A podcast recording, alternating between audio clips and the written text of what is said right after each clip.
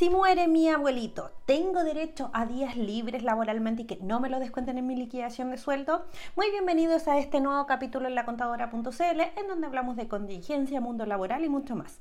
A través de redes sociales me llegó este caso en donde me preguntaban que lamentablemente había fallecido su abuelita y quería solicitar días libres en el trabajo porque convengamos de que es un duelo, es una pérdida hay harto eh, sufrimiento de permedio, pero legalmente no corresponde. A pesar de que la persona te haya criado, a pesar de que eh, estén todas esas condiciones de que se acredite de que ella, pucha, es una persona de que duele esa pérdida, no corresponde por ley otorgar permisos sin derecho a descuento.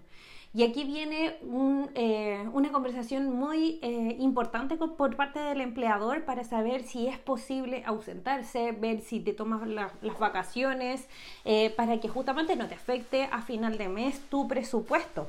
Porque una cosa es el sufrimiento que tenemos por parte de esta pérdida, de este fallecimiento, pero la otra es que lamentablemente financieramente todo sigue avanzando. Y suena súper frío, lo sé, pero lamentablemente son las condiciones que hoy día tenemos y como trabajador tenemos que saber afrontar estas situaciones que son difíciles, yo no estoy diciendo lo contrario, pero eh, lamentablemente legalmente no corresponden.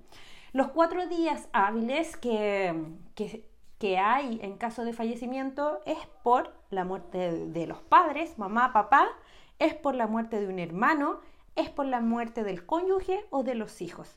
Y lamentablemente no hay nadie más para que nosotros tengamos estos cuatro días hábiles y que no se afecte nuestra liquidación de sueldo.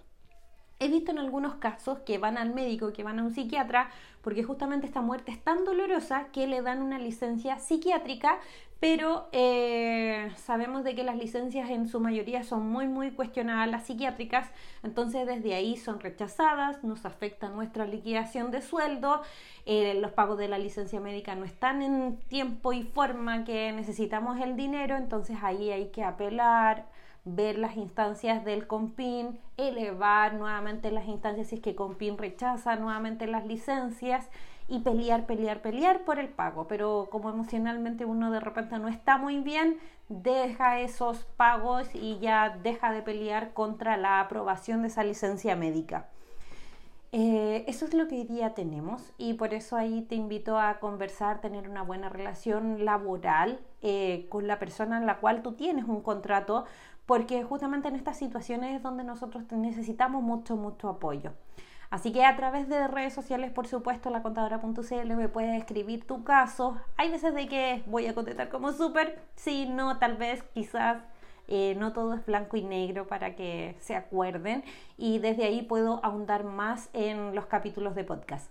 Martes y jueves recuerden de participar en la cajita de preguntas porque así generamos el contenido para seguirlos apoyando y así estar respondiendo en YouTube, en Instagram, Facebook o por acá en nuestro podcast.